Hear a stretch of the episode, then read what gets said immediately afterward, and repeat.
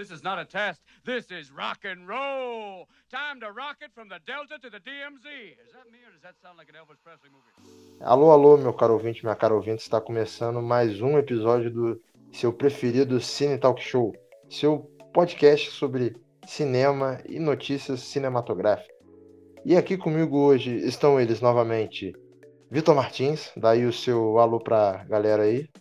Olá, amigos. Como vocês estão nesse sábado à noite? Nesse sábado, pelo menos em São Paulo, que tá quente pra caralho. E eu não aguento mais esse calor.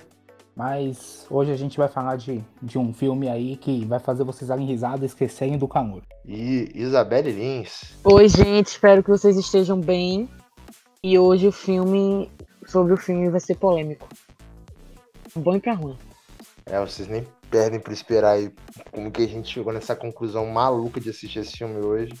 Mas ouve até o final aí que vai ficar, vai ficar muito bom o papo aí. Então, é, acho que das apresentações aí, vamos passar para as notícias da semana.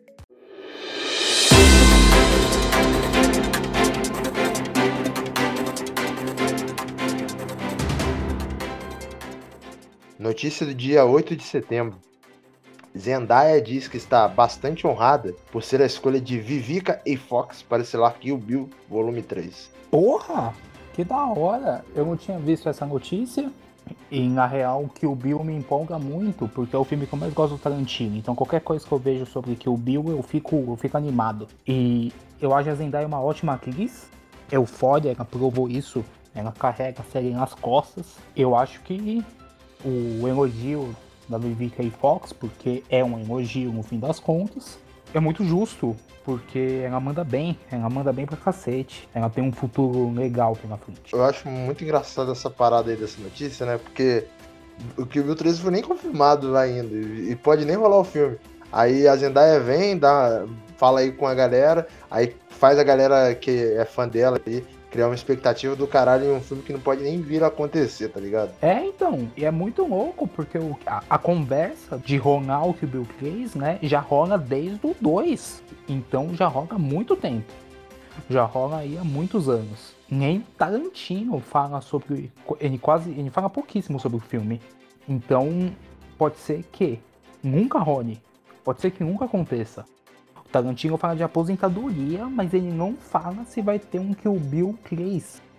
Então ela chega fazendo isso, é, serve como as duas, né, a Vivica Fox e a Zendaya, ela serve como uma certa campanha para pressionar o Tarantino, né, para fazer o filme e serve também para valorizar a Zendaya, que é uma atriz aí que está em, em subida na carreira, né, ela está deslanchando agora. É isso aí, Tarantino, faça que o Bill 3, por favor. Notícia do dia 9 de setembro. O cineasta Bong Joon-ho, diretor de Parasita, produzirá drama de imigração chamado Sea Fog. Uh! É, só Bom, isso que eu tenho pra dizer. Se ele já está envolvido, então eu falo pelos três, né? Já queremos muito ver. É, inclusive, fique de ouvidos abertos aí que no programa não tão distante a gente vai falar aí sobre um filme do Bong Joon-ho que não é Parasita, se preparem. Notícia do dia 9 de setembro. Fargo termina a produção da quarta temporada em meio à pandemia do coronavírus. Porra! Nossa, eu tô surpreso, porque terminaram no meio da pandemia, né? Então significa que as pessoas furaram a pandemia para pra, terminar isso aí? É, mas eu gosto bastante de Fargo. Fargo é uma das poucas séries que, que eu gosto, que eu me animo em ver. Eu tenho uma dificuldade muito grande em ver séries, em começar a assistir séries. E Fargo é uma série que me anima bastante. E é um dos poucos filmes que eu gosto dos Coen. Fargo é um filmaço. Então, eu quero muito ver essa quarta temporada aí. Deve ser legal. A terceira foi bem legal. Ela vai sair mês que vem já. Eles estavam. É, essa volta aí da. Essa furação de quarentena que eles fizeram aí. Foi pra gravar os dois últimos episódios, mas se eu não me engano, o FX vai estrear ela agora em outubro já, no final do mês. Tomara que seja bom pra caralho. O que é ótimo, porque o FX transmite a Atlanta, né? E a Atlanta entra em produção agora, eu acho, ou era pra ter entrado, alguma coisa assim. Então o FX ele tem alguma série para carregar o canal. E FX é um canal muito subestimado, porque eles colocam, eles têm um conteúdo bem legal, assim, já, já não é de hoje. Agora que a Disney assumiu, eles só vão transmitir coisas do Mickey Mouse. Puta merda. Notícia do dia 11 de setembro. Harry Styles se junta a Florence Pugh no filme de Olivia Wilde, Don't Worry Darling. Tá, vai ser legal, né? Vai ser selvagem. Vai ser wild.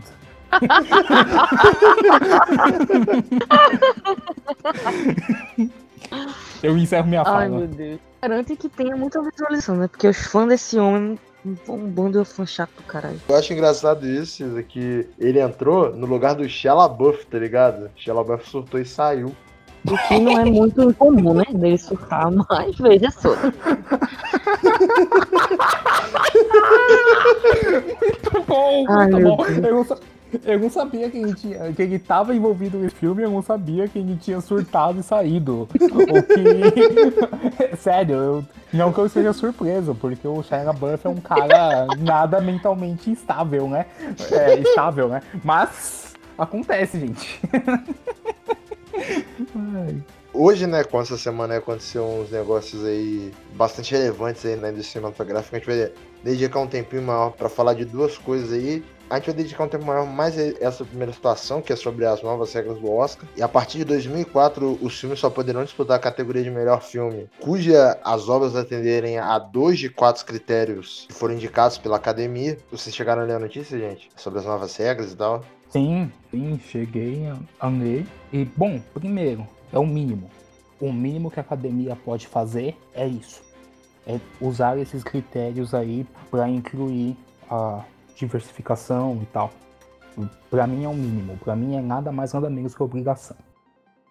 E eu espero que tenham mais detalhes dessas regras aí, porque eu tava dando uma olhada sobre a notícia do país, de acordo com os critérios aqui, os filmes que entrariam, que poderiam concorrer ao Oscar, são filmes muito problemáticos.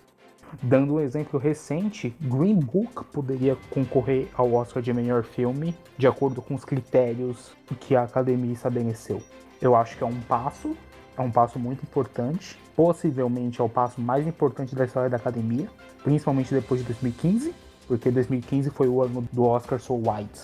Então, é um passo muito importante, eu não nego a importância disso. Eu só espero que a academia entenda que a minoria ela não é coadjuvante, a minoria é principal. E que filmes que tenham a minoria como coadjuvante, principalmente como Green Book, tem o Mahershala Ali como coadjuvante, são filmes muito problemáticos. É só isso que eu espero, assim, mesmo. Porque a mudança propriamente dita, a mudança é legal. E, a e é uma mudança que vem de anos já, né? Porque a academia está incluindo membros latinos, mulheres, negros, LGBT, QI+, né? Então, nos últimos anos aí tem a inclusão dessa galera, o que é show. Então, eu acredito que esse passo é muito importante. É, juntando esse passo dos critérios com a inclusão dessas pessoas que eu citei na academia, na- como membros votantes. É muito importante. Só que isso não é o suficiente, ainda não é. É que o público não endeuse a academia, não fique da academia por causa disso, porque isso é o mínimo do mínimo. Pro nosso ouvinte aí que não pegou essa notícia, não deu uma procurada mais a fundo, a gente vai passar aqui rapidinho quais serão esses quatro critérios aí que a academia vai exigir agora pra fazer os filmes poderem concorrer a melhor filme. Só que dentro dessas categorias tem mais subcategorias, só que a gente não vai passar dentro disso, porque senão a gente vai especificar demais, vai alongar demais o programa. E isso aqui, esse bloco que a gente passa, a gente realmente passa as- as notícias de forma mais geral. Os quatro critérios são: o primeiro deles é a representação na tela, e na temática e no argumento, no- na qual as pessoas envolvidas no filme, principalmente é, é, nesse primeiro critério, no caso, é na, na questão de atuação, na questão do, de roteiro, na questão de produção do filme, essas coisas, tem que respeitar algum, alguns grupos raciais ou étnicos, tem que ter uma inclusão de grupos subrepresentados e tal. O segundo critério é sobre a liderança criativa do projeto, que também deve atender os critérios do primeiro, só que agora em outro setor. O terceiro critério que a academia está usando também é o acesso a oportunidades na indústria cinematográfica, mais para fomentar né, essa nova geração aí, para eles não se sentirem excluídos e tal. Basicamente, é, os critérios são os mesmos em todas as categorias. Como o Vitor bem falou, eles estão usando isso aí para tentar reduzir os danos que, que a academia fez aí no decorrer do tempo aí por causa dessa pouca representatividade que eles nunca se importaram em ter. E o, e o último tópico é o desenvolvimento da audiência, que é na questão do marketing e tal, que precisa também um mesmo grupo aí que já, eu já cansei de falar aqui agora, nesses poucos segundos.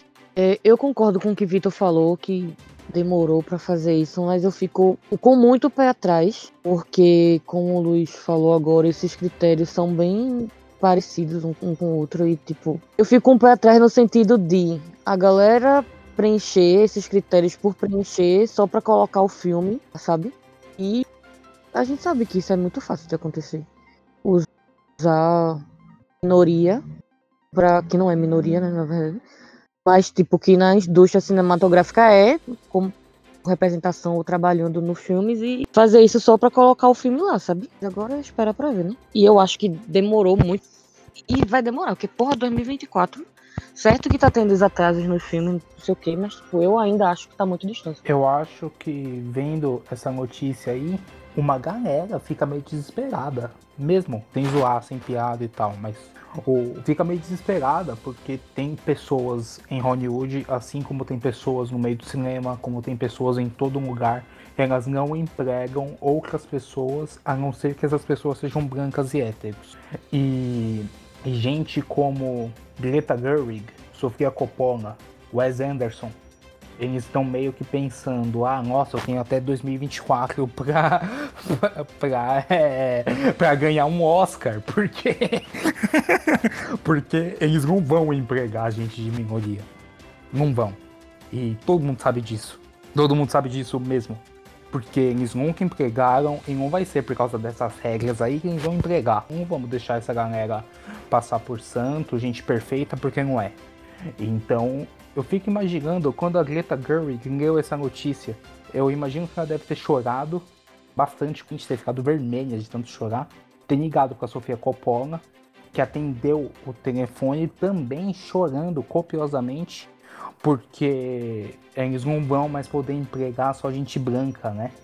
E isso é algo que eu imagino que deve ter acontecido assim, porque, porra, pensa, Vários diretores e diretoras de Hollywood, nem só de Hollywood, mas de uma forma geral, eles só, inclusive no Brasil, antes de qualquer coisa, é, eles só empregam gente branca. E eu não tô falando de gente que aparece no filme, não. Tô falando de gente bastidor também. E com esses critérios aí, porra, não dá, tá ligado? Você tem que ser muito mau caráter para você não cumprir esses critérios aí, principalmente como já foi citado, porque esses quatro critérios são, eles são muito parecidos, eles estão um ligados ao outro. Então, não, não é difícil você cumprir isso. Como o Luiz me disse em off, bicho, é só você não empregar seu sobrinho, tá ligado? É só você pagar com essa porra de nepotismo. Não é tão difícil assim. Você não faz porque você é mau caráter, você não faz porque você tem má vontade, você não faz porque você é um filho da puta, é, no fim das contas. Eu espero que essa mudança aí represente algo grande, principalmente porque veio da academia. E querendo ou não, hoje o Oscar é a premiação mais divulgada na mídia. E eu espero que isso sirva como exemplo, que as pessoas passem a empregar as minorias que são tão boas, inclusive até melhores do que os brancos que sempre foram empregados. Então a outra notícia aí que a gente vai falar mas acho que essa aqui não vai, a gente não vai ter nem como dar um destaque maior, porque a gente não chegou a assistir os filmes, que é, são os vencedores do Festival de Veneza, que acabou hoje, no dia 12 de setembro, que é quando a gente está gravando esse programa. A gente só vai passar aqui os vencedores e tal. O vencedor do Leão de Ouro, né, o melhor filme, foi para Chloe Zhao, né, com Nomadland, que tem a Frances McDormand e ela tá cotadíssima pro Oscar com esse filme. É, inclusive, eu acho que falo por nós três aqui quando Todos estamos na expectativa monstruosa desse filme. Acho que esse filme vai ser do caralho. Se, se for igual The Rider, eu acho que vai ser bom, mas eu acho que esse filme é melhor que The Rider. Porque The Rider é muito cansativo, apesar de ser maravilhoso. Cara, de fato, The Rider é um filme super cansativo, apesar de maravilhoso e visualmente lindíssimo. Acho que a foto é, é, impecável, assim. O visual de The Rider é absurdo. É absurdo mesmo. Uma das melhores fotografias dos últimos anos. Tranquilamente. Eu sem tirar nem pôr, porque é lindíssimo. É lindíssimo. Eu espero que o Nomadland seja tão bom quanto parece, porque parece ser muito bom. E porque eu sei que, independente do filme ser bom ou não, e eu pessoalmente acho que é muito bom, tô com uma expectativa relativamente alta. Eu acho que a Frances McDormand ela vai ter tido um grande papel aí, um grande desempenho.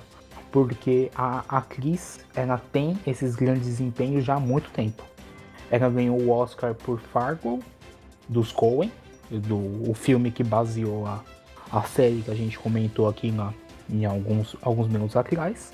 E ela ganhou o Oscar por Três Anos para um Crime, porém, nesse meio tempo, já que Fargo é dos anos 90, eu não lembro exatamente o ano, e Três Anos para um Crime é de agora, é 2000 e pouco, já nos anos 10. Nesse meio tempo, ela fez muitos filmes bons, assim, ela sempre tem bons papéis, ela sempre tem bons desempenhos, porque ela é uma atriz boa, pura e simplesmente. É, gente que sabe trabalhar, vai trabalhar bem sempre, independente do que rolar. E eu acho. E a Frances McDormand, ela, porra, com a campanha certa, qualquer filme leva Oscar. Vide Green Book. Aquele filme ridículo, racista, levou Oscar. Então, e Oscar melhor filme. Então, com a campanha certa, qualquer filme leva Oscar. Mas eu acho que a Frances McDormand, a campanha, se o estúdio levar a sério, né? A, ela ganhar o Oscar e tal. É, nem vai precisar de tanta campanha assim, porque é uma atriz conhecida, uma atriz grande, uma atriz vencedora que devem levar fácil, se tudo correr como planejado aí. É, inclusive, eu, eu tava lendo aqui que essa foi a quinta vez que o, o Festival de Veneza premiou uma mulher com o Leão de Ouro. A última vez tinha sido em 2010, com a Sofia Coppola, com o filme dela Somewhere, que eu particularmente não gosto. Eu acho pretencioso pra caralho. Eu detesto aquele filme. Mas enfim, acho. É, é legal a gente ver, ver isso. Que os grandes festivais agora estão finalmente, né? Esperar que continue assim. Reconhecendo os filmes de grandes diretores. E o, o segundo lugar aqui do, do Festival de Veneza, né? Que a galera chama de o Grande Prêmio do Júri, né, o, Leão de, o Leão de Prata do Grande Prêmio do Júri, é, ganhou um filme chamado New Order, que é um, um filme mexicano distópico co-produzido na França do diretor Michel Franco, que particularmente eu nunca vi nada dele. Talvez o Vitor tenha visto porque ele é um palestrinho do caralho. Não, nunca vi. Por mais que o Luiz tenha razão e que eu seja um palestrinha do caralho, cinéfilo chato, eu nunca vi nada dele. Eu nunca vi nada. Eu tô escutando falar dele agora pela primeira vez devido ao prêmio. Mas, bom, chama atenção, né? Você é mexicano, é um filme latino, você ganha prêmio no festival europeu. É um filme que tá na minha lista aí pra eu ver. Veneza já tem um certo histórico recente de premiar filmes latinos, porque Veneza premiou Roma. Né? O Festival de Veneza premiou Roma do, do Afonso Cuarón o, recentemente. A Forma da Água, do Del Toro. Então, é, tem um certo histórico aí recente, né, de premiar filmes latinos, o que é muito legal. Lógico que é o mínimo, né? Se o filme é bom, você premia. Não que Forma da Água seja uma grande coisa, mas se o filme é bom, você premia.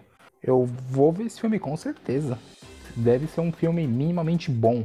Veneza consegue lançar no, filmes muito bons do seu festival nos últimos anos. Lançou Roma, lançou Forma da Água, Coringa, ano passado, Mãe, do Aronofsky. No prêmio de melhor direção, né, o, o Leão de Prata de melhor direção foi pro Kiyoshi Kurosawa, um diretorzinho aí relativamente famoso, que eu também não vi nenhum filme dele, mas conheço o nome dele, com um filme chamado Wife of a Spy, que é um drama histórico japonês e parece bem interessante. Eu vou, vou acabar assistindo esse filme.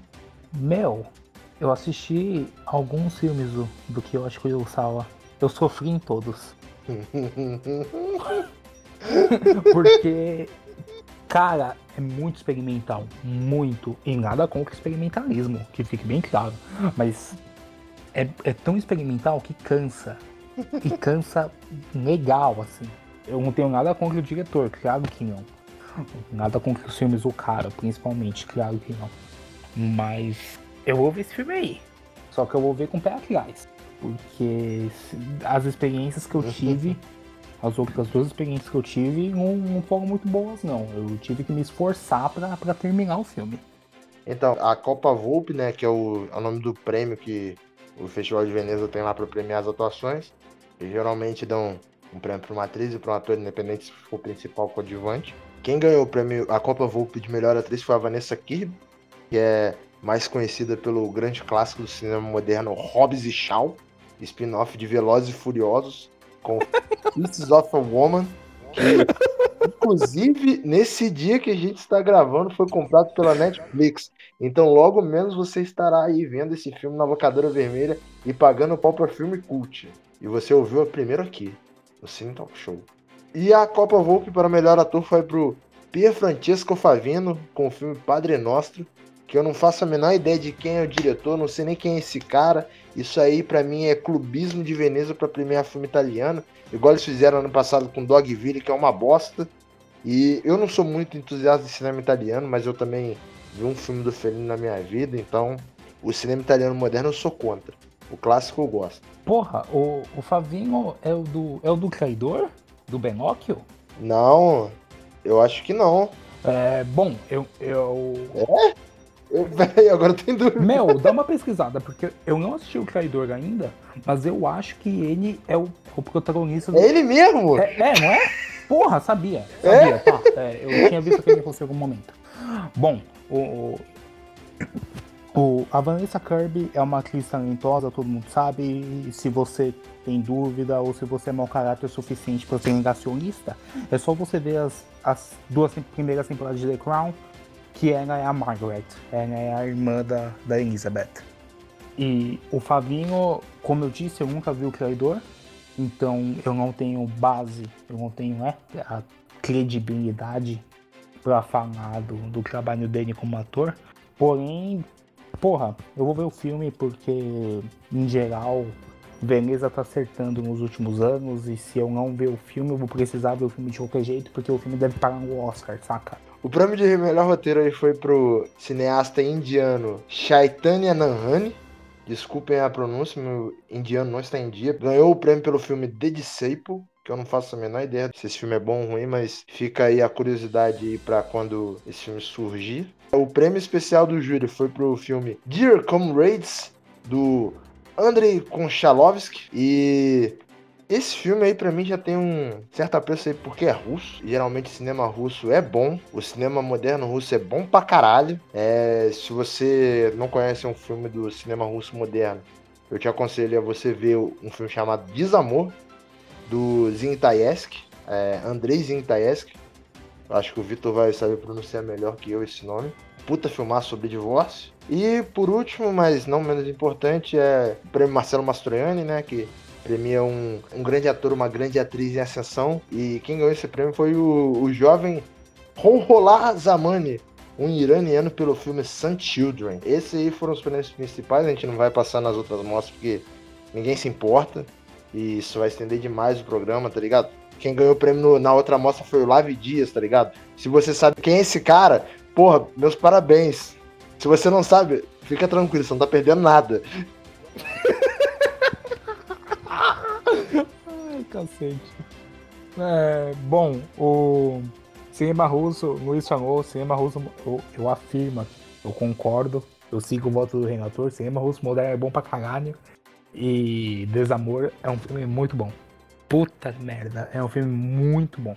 Se você que está escutando esse podcast gosta de, de críticas escritas e tal, eu tenho uma crítica escrita sobre esse filme no meu site, no Assim Falou Vitor, que por incrível que pareça, eu gosto bastante dessa crítica. É um, porque é um filme muito bom. Eu achei que fez jus. E, bicho, eu acho que eu não vou comentar sobre esses, sobre esses prêmios, não, porque, né? Não vi o filme. Então, e não tem ninguém que eu tenha visto antes. Então, eu vou esperar pra ver o filme. Então, aí, gente, com isso a gente encerra as nossas notícias da semana. Hoje foi um pouco mais extenso, mas foi por uma boa causa. Vamos aí pro, pro filme desse programa.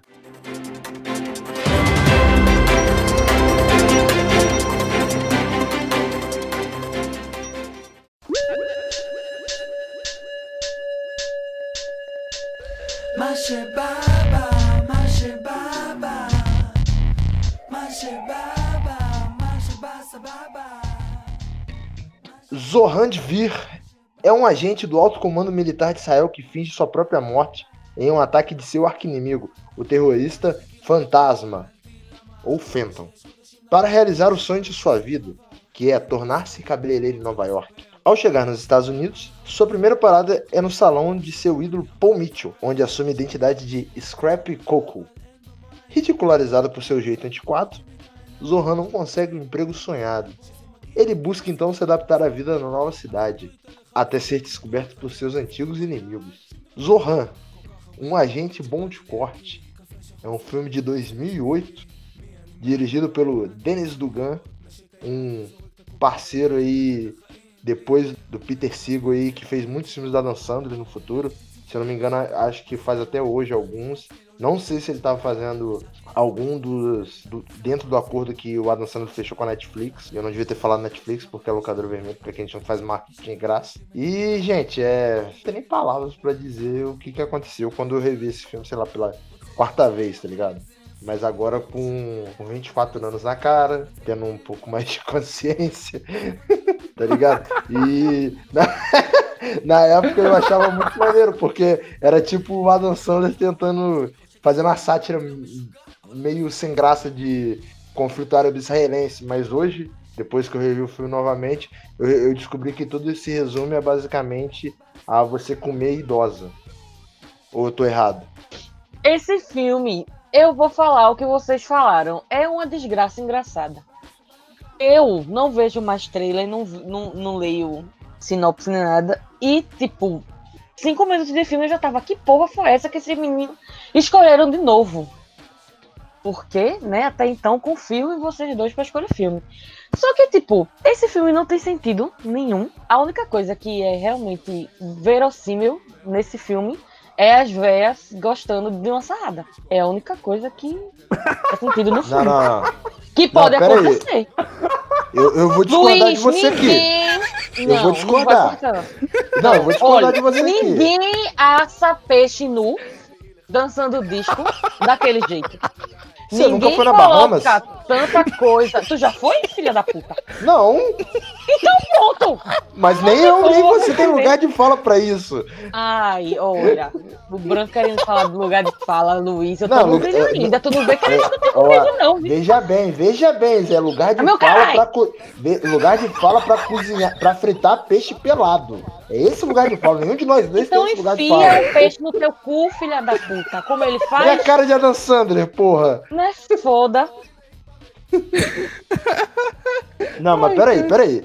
Ó, na moral, você quer, você quer falar de verossimilhança? Não, peraí. Como que você vai falar pra mim que é inverossímil o cara enfiar vários objetos entre as nádegas? O cara nadar igual o Aquaman? O cara fazer tênis de mesa com granada. O cara é o doutor do Liro, ele é amigo dos bichos. O cara faz embaixadinha de gato. Quando ele tá puto, ele transforma os outros em pretzel. Você vai falar que isso tudo é mentira agora. Outra coisa que eu acho que é muito próximo da realidade é a, a cena da galera tirando arma de todos os lugares, de todas as lojas. O cara tá assando a porra de uma granada. Aquilo é muito verdadeiro. Isso aí é racismo que você tá falando, xenofobia. Luiz, o que que, o que tu, tu bebeu hoje? Pelo amor de Deus.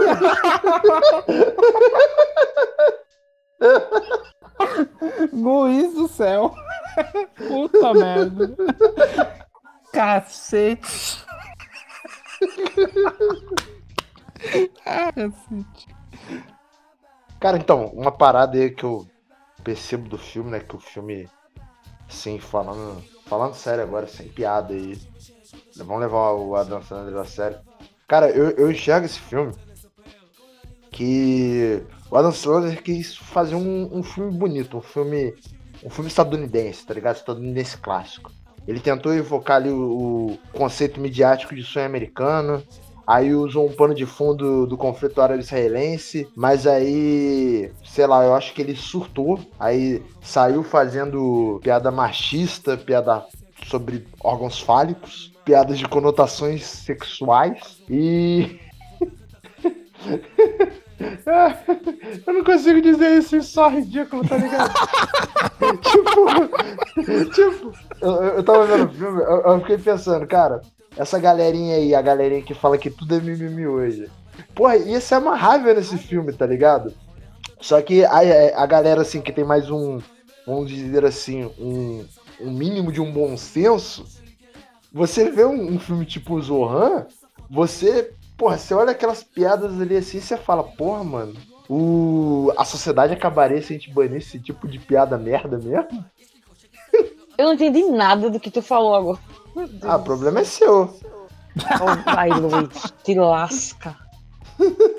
Bom, bicho, quando a gente vê Zohan em 2020, é estranho porque basicamente tudo, com exceção da sarrada nas idosas, tudo, né? Obvia, obviamente, né?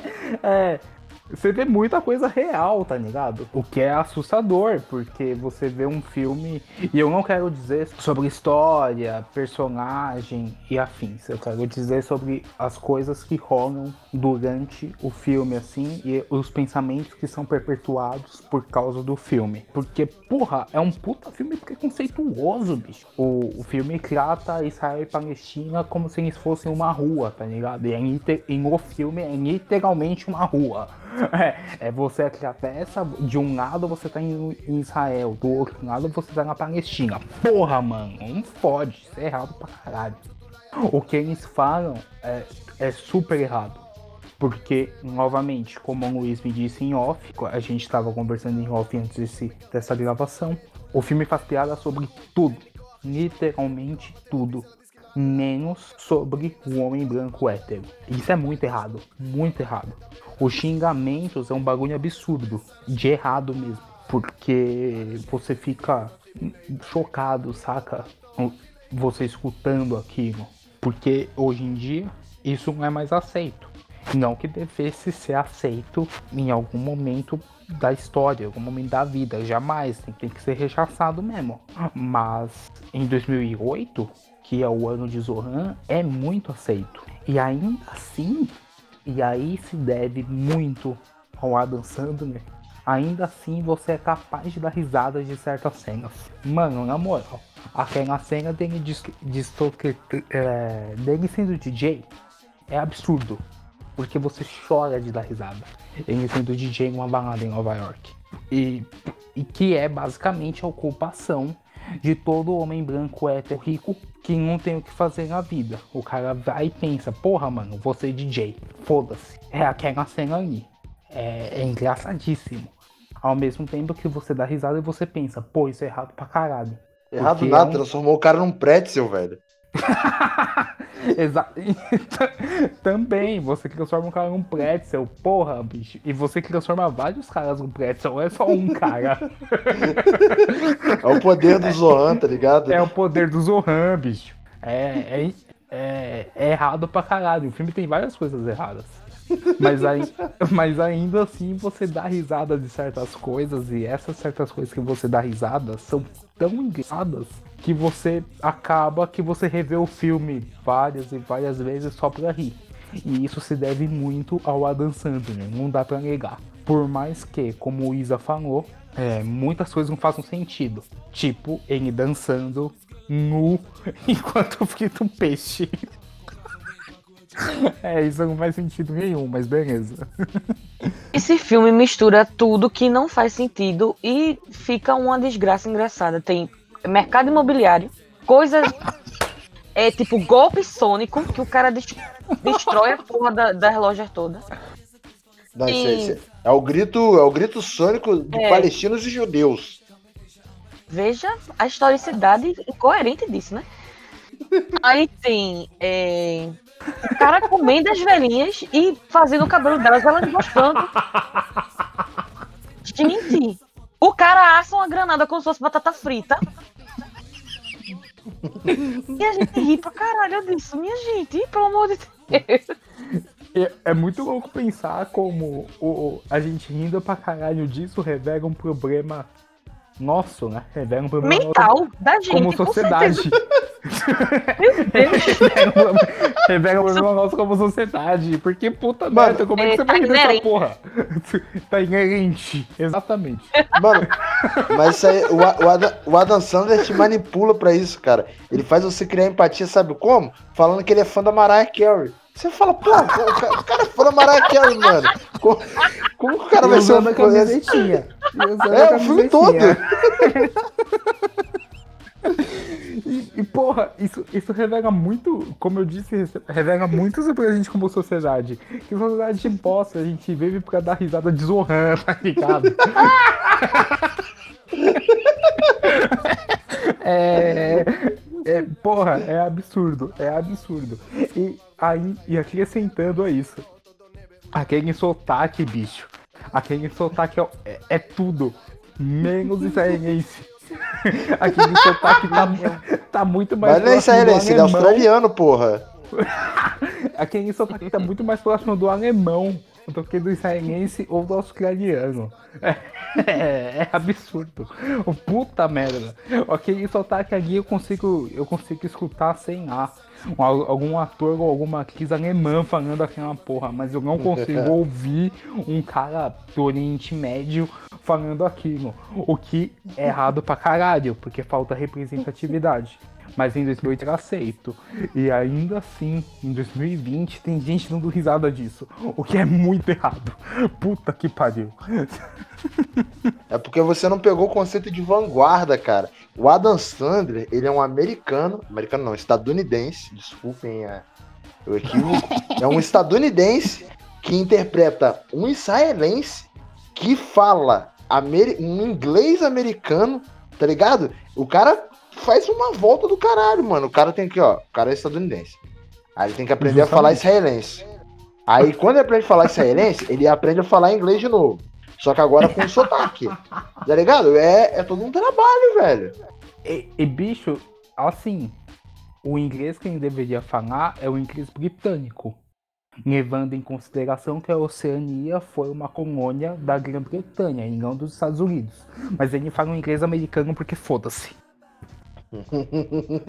ele pode, ele é Adam Sandler. Ele pode, exatamente, ele é Adam Sandler. Mano, eu fico muito chocado nesse filme. Tem uma cena nesse filme, né, que... Agora eu fiquei revendo, eu, eu fiquei pensando, caralho, que porra é essa? Que é aquela cena lá que os palestinos e israelenses estão ali na rua, né? Aí eles começam a brigar assim, um xingando o outro. Aí eles começam a discutir política. E daqui a pouco eles estão discutindo qual é a, a primeira dama dos presidentes americanos que é a mais gostosa. E essa é a discussão de política dos caras. Você fica, mano, como assim? Errado pra caralho. É o, pra caralho. É o que eu e a Isa a gente falou aqui. É errado pra caralho, mano. E, e, é, eu acho que essa cena, assim, o filme tem vários, o filme tem duas horas. E essa cena é uma das mais erradas. Sendo que antes dessa cena, porque essa cena é mais pro final, tem muita cena errada. E essa uhum. cena ainda assim consegue ser a mais errada. Consegue ser uma das mais erradas. É assustador. Eu, eu, eu fico chocado, sabe com o que, cara? Você olha o elenco, aí tipo, tem o, o John Tuturro, tá ligado? Eu não, eu não consigo levar o John Tuturro a sério. Aí eu vejo ele fazendo esses filmes assim, eu falo, mano, John Tuturro nasceu para fazer esse tipo de filme, tá ligado? Porque, tipo, eu, eu gosto muito dele. Adoro o Grande Lebowski. Adoro. Inclusive, eu tô, tô doido pra assistir o spin-off que saiu, apesar de ter, ter, tomado bomba da crítica, todo mundo achou uma merda. Tô doido pra ver esse filme. Mas sei lá, aí quando você pega o John Turturro, ele vai fazer uma parada mais séria, tipo aquela The Night Off, tu olha pra cara dele e você fala, porra, mano, tá muito sério, não é assim. Cadê você de, é, de herói palestino aí, tá ligado? Porra, não, não, dá certo. Bicho, é estranho você ver o John Turturro em um filme como Zohan, né? Porque na carreira dele, em geral, ele faz muito mais filmes sérios do que filmes de, de comédia. Não que filmes de comédia não sejam filmes sérios. O que eu quero dizer é que ele faz muito mais filmes que, que o público, que a crítica gostam e encaram como grama do que filmes de comédia. É, é super estranho ver ele fazendo papel de comédia. Não é ruim. É, e nem é o primeiro filme dele de comédia. E tá longe de ser. De ele não mandar bem esses papéis. Porque, como eu disse da Frances McDormand no primeiro bloco, quando a pessoa tem talento, porra, qualquer filme que ela fizer vai ficar bom, porque a pessoa tem talento. E é o caso de João Turturro. Ao mesmo tempo que, pensando numa questão de oposição, o Dan Sandler é totalmente o oposto, porque ele faz o filme que ele quer quando ele quer. Não à toa que ele tem filme tipo Uncle James, que é um filme ótimo, e ao mesmo tempo que ele tem filme tipo como se fosse a primeira vez. É, é, é interessante que Zohan uniu esses dois caras. Eu não vou nem entrar na discussão de como se fosse a primeira vez aqui, porque isso rende pano pra manga, isso dá outro programa e a gente vai acabar na porrada aqui. Esse vai. Ai, minha gente, infelizmente esse vai ser o que eu menos falei, porque eu só tô rindo. Eu me engasguei tomando água aqui. Mas é isso. Eu concordo com algumas coisas. Mas é isso. Mas é isso o que, cara? Minha gente, é isso. O filme não pode ser reproduzido de novo. Não, ninguém pode fazer um. Como é que Um remake. Não faz sentido, mas no final é engraçado. Isso. Adam Sandler é como diria o- os meninos, é suco de Adam Sandler, purinho. Pô, a Dan Sandler é. Se você não gosta de Adam Sandler, você gosta de cinema, porque cinema é a Dan Sandler. Não, quem não gosta de Adam Sandler aí não... é nazista, tá ligado? É um mínimo nazista. Porra, você- se você não chora com clique, se você não chora na cena que ele vai e volta com a porra daquele controle remoto, hum, a última vez que a gente falou com o pai, se você não chora com essa cena, porra, bicho, você tá muito por dentro. E quem tá falando isso é um cara que não tá nem um pouco perto de ser vivo por dentro. Não, o, o, a- o, filho da, o, filho da, o filho da puta gosta, gosta aí de questão de tempo, acha bonitinho e tal, mas acha clique uma bosta. Poser do caralho, lixo. Agora eu tenho lugar de fala. Eu- meu maior lugar de fala nesse episódio é- é esse, porque eu- é assim, eu nunca assisti questão de tempo. Eu já assisti filme húngaro de 7 horas, mas eu nunca assisti questão de tempo. É otário, é otário assim mesmo. Ah, você vai tomar no seu cu porque você gosta de Kaufman. Cara, tu viu um filme húngaro de 7 horas e meia. Acabou o debate. É, eu sei. Segue em frente. Vai, Isa, fala. Bom, finalizando essa parte do filme, quem não gostar de Anderson Sandler não precisa nem ouvir o podcast. Eu fico feliz de você estar falando isso com quase uma hora de gravação, porque a pessoa vai saber disso quase no fim. Ou seja, a pessoa vai escutar. Pelo menos a gente ganhou visualização, né?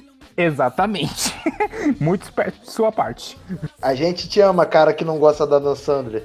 Divulga a gente nas suas redes sociais. Diga que esse podcast só fala merda, por favor. É só o que a gente quer. Então, gente, qual nota vocês pra- deram pra Zohan aí? Eu, particularmente, dei um sonoro 1 de 5, porque, porque eu dou a nota que eu quiser, porque o Letterboxd é meu. Ah, eu tô nessa também. Eu dei um. É, um também. Porque, como a gente disse aqui, meu, você dá muita risada. Você dá risada pra caralho, só que o filme é todo errado. O filme não tem uma coisa certa. Foi por isso que eu dei um. O filme perpetua preconceitos que nunca deveriam ter sido socialmente aceitos. Nunca.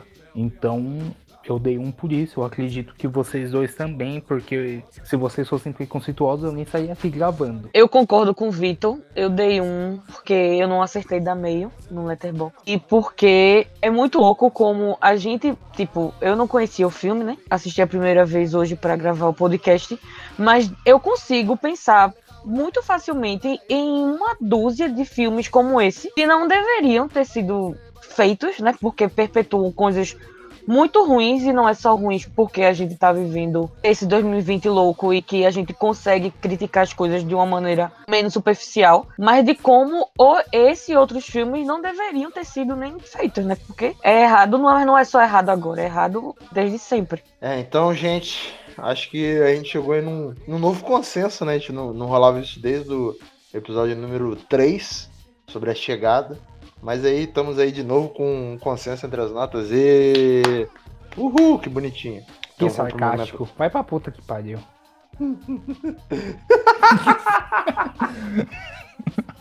Vai Vou- pra vou- puta vou- que pariu.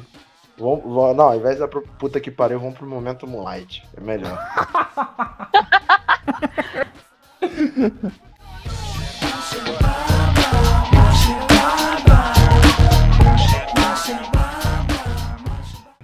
the Academy Award for Best Picture Come on.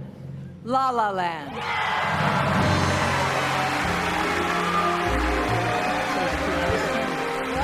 La La Land has 14 Oscar nominations this year and is tied for the most nominated movie in Oscar history.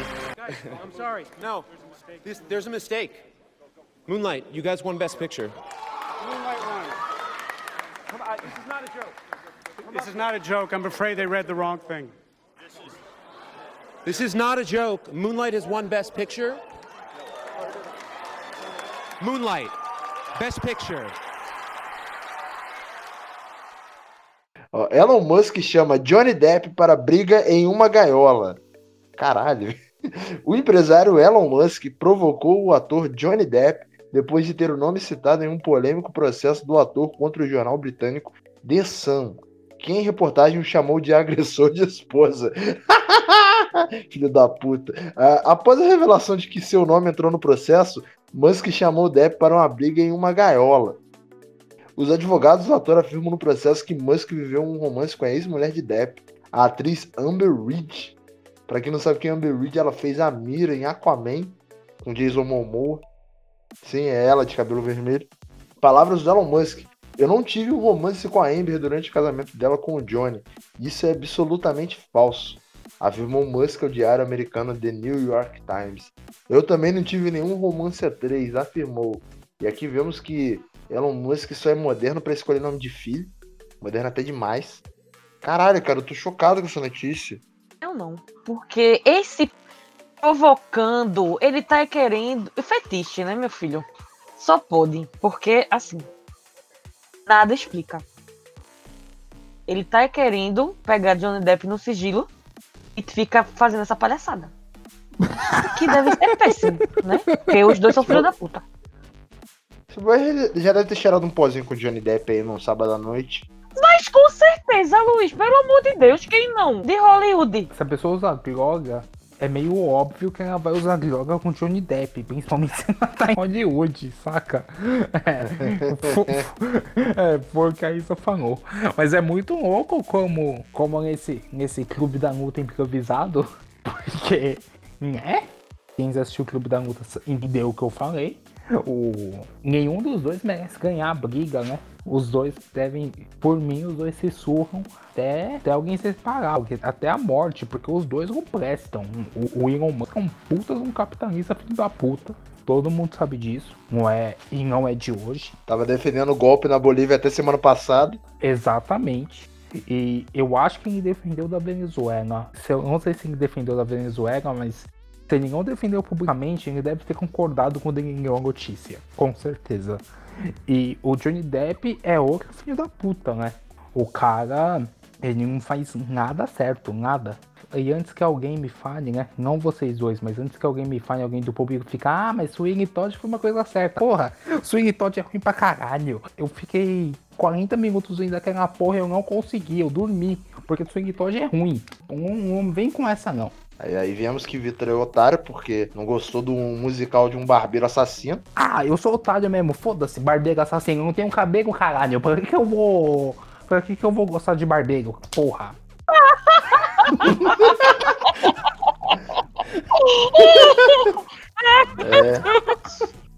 Depois dessa eu tô. Eu não tenho nem o que falar. Não, mas você não tem, que- você não tem que falar nada mesmo, não, porra. Caralho. Olha, olha só que doideira. O, o Elon Musk, ele tava se referindo a, a essa acusação aí, no, no caso aí na, na galera que tava defendendo o Johnny Depp, de que a Amber Heard, o Elon Musk e a Cara Delevingne, aquela menina que é modelo, mas acha que, que é atriz, tá ligado? Faz um filme merda, que eles protagonizaram uma orgia na casa do Johnny Depp. Aí o Elon Musk ficou puto com isso. Aí chamou o Johnny Depp pra brigar numa jaula. Mano, na moral, mas quanta merda você tem que ter na cabeça pra você fazer uma suruba com o Johnny Depp, o Elon Musk, a cara Delevingne e a Amber Heard? Bicho, 2% da autoestima do Johnny Depp nessa hora por pensar que alguém faria uma suruba na casa dele pra causar ciúme nele, porque basicamente seria esse o motivo. Sendo que o Johnny Depp é feio. Vamos falar sério. Johnny Depp não é bonito, Johnny Depp é branco. Eu Concordo. É Por isso que falam, ah, ele é bonito, não sei o que, não sei o que, ganha, ganha. Ganhou o caralho. O maior filme do cara foi Piratas do Caribe, no qual ele aparece sujo. Vai tomar no cu. Porra de ganhão, ele é branco, porra. Eu, eu acho mais engraçado nisso, cara, é que é como o Elon Musk reforça uma ideia, tipo assim, não, cara, eu não vou comer a sua esposa, eu não sou comedor de esposas. Você errou no termo. Porque não seria não sou comedor de esposa, seria não sou comedor de casada. Ah, comedor Você de casados, por- verdade. Você, por gentileza, atualize o meme. Eu tô achando graça vocês discutindo. Minha gente, o que aconteceu foi: teve uma suruba, isso é indiscutível. Teve uma suruba. E talvez, olha, tem, a gente tem duas situações aqui. Teve uma suruba que Johnny Depp não foi convidado, foi na casa dele, o que ele ficou mais puto ainda, porque sujaram tudo e ele não foi, ele não participou. Ou teve uma e Elon Musk não participou. E aí agora ele quer fazer, quer pegar Johnny Depp no sigilo numa jaula. Perfeito. Com essas palavras da Isa, eu só lembro de uma coisa, cara. Já dizia Mamonas Assassinas. Roda, roda, vira, solta, roda, vem. Me passaram a mão na bunda, ainda não comi ninguém. É Isso, muito- é É exatamente isso. isso. Porra, é muito louco que assim, essa notícia que, que a gente usou aqui é do, é do UOL, né? E, se você, e se você entra na notícia, tem lá um subtítulo. Escatologia. A notícia tem de tudo, tá ligado? A notícia tem, a, a, a notícia tem homenagem, a notícia tem putaria, a notícia tem polêmica, a notícia tem literalmente merda. né? Então é, é, é um negócio que assim, mais completa do que essa notícia, eu acredito que não exista. Só um filme dela, tá ligado? Só um filme dela que eu assistiria. Eu assistiria no cinema. Eu não furaria a quarentena pra ver esse filme, mas eu assistiria. Indireta pra quem tá furando em quarentena. Coloca o Matt Damon pra interpretar o Elon Musk, tá ligado? E sei lá, o Daniel Radcliffe pra ser o Johnny Depp. Hum, Eu acho que o Johnny Depp deve, tem que ser o próprio Johnny Depp, o Matt Damon tem que ser o Elon Musk, mas o diretor tem que ser o Tim Burton. Meu Deus. Eu não aceito um filme dessa notícia que não seja dirigido pelo Tim Burton. A própria gravação já vai ser uma suruba, né? Exatamente. Quase um pornô.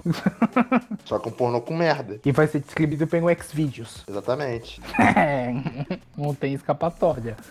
É, mas, porra, isso dá um filme, tá ligado? Porque a treta do Depp na mídia já rola há muito tempo. A carreira do Depp é relativamente longa e ele nunca foi exatamente o ator que foi 100% bem relacionado com a mídia. Pelo contrário, isso só piora quando rola as acusações das agressões que, que ele cometeu na Amber Heard. E- Ou seja, isso dá um puta filme. Nossa, isso dá um puta filme, isso dá um filmaço. Por- Porque, cara, tem história pra caralho. Aí, aí- e você ainda me envolve o Elon Musk. Você envolve um personagem que pode ser um financiador do filme. É, é absurdo. Filmar na lua, tá ligado? É exatamente, filmar em Marte, manja. Primeiro filme filmado em Marte, porque o Elon Musk financiou. É, é basicamente, é quase uma diáscria, só que. Só, Só que, fil- só que é só que filmado de fato em Marte.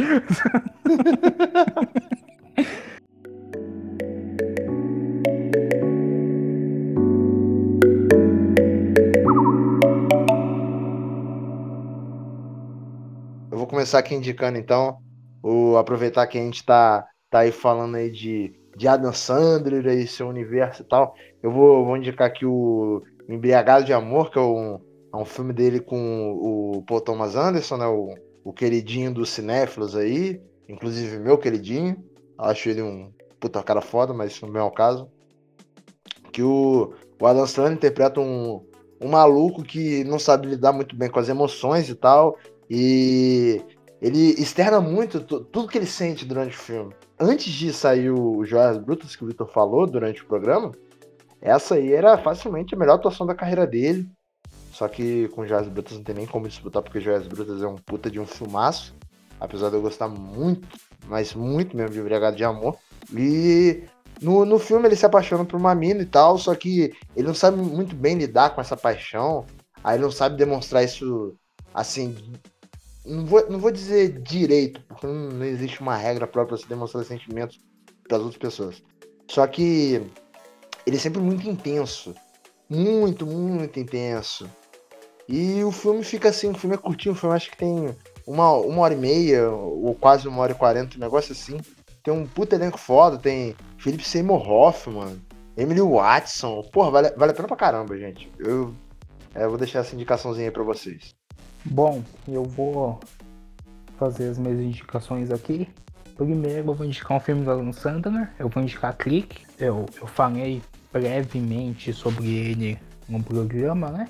Mas Click, nossa, Click é um filme muito bom. É um filme que, por incrível que pareça, é um filme que fala muito sobre relações familiares, ao mesmo tempo que você dá risada. E talvez seja a grande prova do Dan Sandler pra mídia que, que ele faz o que ele quer. Ele faz o filme que ele quer. E por mais que eu não concorde com, com todos os filmes com a Dan Sandler, né, com os pensamentos que ele perpetua, eu acho que tem que ser, tem que ser respeitado que nem todo, a maioria dos atores e atrizes, eles não fazem os filmes que eles querem. Muitas vezes eles fazem os filmes por contrato, por dinheiro e tudo mais. Mas o Adam Sandler ele nunca foi esse cara. Ele sempre foi o cara que fez o filme que ele, que ele quis. E isso é algo que tem que, que, tem que ser respeitado. O Noah Baumbach, de de um, o diretor de História de Casamento, ele falou justamente sobre isso no discurso dele no Spirit Awards. Vale a pesquisa. Eu vou indicar Sanguineiro, do, do Paul Thomas Anderson tam, é, também do Paul Thomas Anderson, né, que dirigiu Embriagado de Amor, que o Luiz acabou de indicar, que talvez seja o melhor filme do Paul Thomas Anderson. É um filme absurdo. Concordo. É um filme absurdo. É um filme que. Que, sei lá, eu acho que o Paul Thomas Anderson ele, ele potencializa tudo em Sangue Negro. O Daniel Day-Lewis é ótimo ator, mas em Sangue Negro ele tá do caralho. Melhor atuação do século. É melhor atuação concordo plenamente, melhor atuação do Second, porque é absurdo. O talento que o Dan Lewis deixa em Sangue Negro é algo, é algo impecável, assim. O Paul Daniel também, aquela cena da igreja é fabulosa. Nossa. E, porra, eu vou indicar um filme de um dos meus diretores preferidos, que é o Martin Scorsese. Caralho, você vai indicar filme pra caralho nessa porra? Eu tô indi... essa, essa é a terceira indicação, seu arrombado. Então você me respeite. Eu vou, eu vou indicar os bons companheiros que dos filmes de máfia do Scorsese talvez sejam, talvez seja o melhor e tem a melhor, pelo menos na minha opinião, tem a melhor atuação do Robert De Niro. Porque Bons Companheiros é absurdo, ele tá absurdo. É um filmaço. Não é difícil de encontrar, é um filme famoso, então é, é suave. É, assista, porque é um filme fantástico. Bom, é, fazendo jus, né, como eu nunca indico o filme, contradizendo esse podcast, mas foda-se. Eu iria indicar dois podcasts. Um é do meu amigo Danton, historiador e professor, que se chama A Lista dos Maus. É um podcast de julgamento, onde eles julgam com humor um personagem histórico seja seu favorito ou não, e eles dão uma sentença. E é sempre com comédia, com conteúdo, enfim. Já tiveram dois episódios, um sobre Churchill e o outro sobre Gandhi. E o outro podcast que eu queria indicar se chama Eu Organizado, da Ana Carolina Queiroz. E é um podcast bem legalzinho sobre quem está querendo tirar é, planos da sua lista de afazeres e que mostra como as pessoas podem ser produtivas e organizadas. E é bem legal porque né, não parece, mas a gente tem uma organização aqui nesse podcast. Temos Luiz empolgado que organiza tudo, mas que a gente, eu evito, né, a gente tenta fazer alguma coisa porque Luiz realmente é, tá, é, muito empolgado com esse podcast. E é muito bom, porque é uma das únicas coisas que eu vi ele empolgado de verdade. Mesmo a gente não se conhecendo há tanto tempo, mas enfim, foda-se, porque já somos amigos. E aí, é, para você se inspirar, porque todos nós somos preguiçosos, mas a gente se empolga com alguma coisa. Ah, então, então é isso, galera. Depois dessas indicações aí, é, é, sigam as, a gente nas nossas redes sociais aí, arroba Cine Talk Show. Estamos aí no, no Instagram, no, face, no Facebook não. Facebook é, é demais pra gente. Mas estamos aí no Instagram, no Twitter. Ah, agora a gente tá upando os episódios também no YouTube. Estamos disponíveis aí uma porrada de agregador de podcast, Google, Apple, é, Castbox, Breaker, Spotify e o que você mais imaginar aí, porque tem podcast pra caralho. A gente, se você acessar o nosso perfil do Instagram ou do Twitter, tem lá o nosso Linktree, mostrando exatamente onde nós estamos. Se você gostou do programa, mande pro seu amigo. Se você não gostou, mande pro seu amigo mesmo assim. E é isso. Adeus, até semana que vem. Tchau, gente. Vejam filmes do Adam Sandler. Tchau, amigos e amigas. Um beijo no sorriso de vocês. E vejam filmes do Adam Sandler. E vejam Paul Thomas Anderson. Importante. É isso. Tchau, tchau, tchau, tchau, gente. Valeu, valeu, valeu, valeu.